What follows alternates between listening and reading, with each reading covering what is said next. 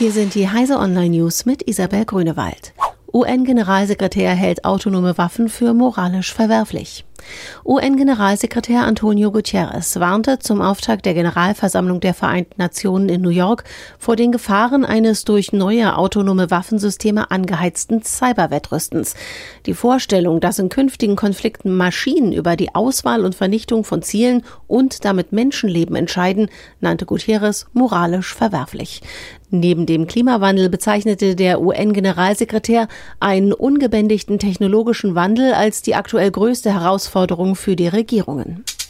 Keine Steuergelder für Dieselumrüstungen. Vor der Entscheidung über neue Nachrüstungen für Dieselautos hat Finanzminister Olaf Scholz klargemacht, dass die Hersteller nicht auf Staatshilfe hoffen können. Ich glaube nicht, dass das ein Thema für öffentliches Geld ist, sagte der Vizekanzler der DPA. Damit zeichnet sich ab, dass die Bundesregierung die Autohersteller dazu bewegen will, weit mehr Geld einzusetzen als bisher geplant.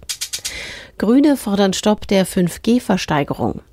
Die Grünen im Deutschen Bundestag haben einen Stopp der Frequenzversteigerung für die fünfte Mobilfunkgeneration und eine Neuausrichtung der Rahmenbedingungen für eine spätere Auktion gefordert.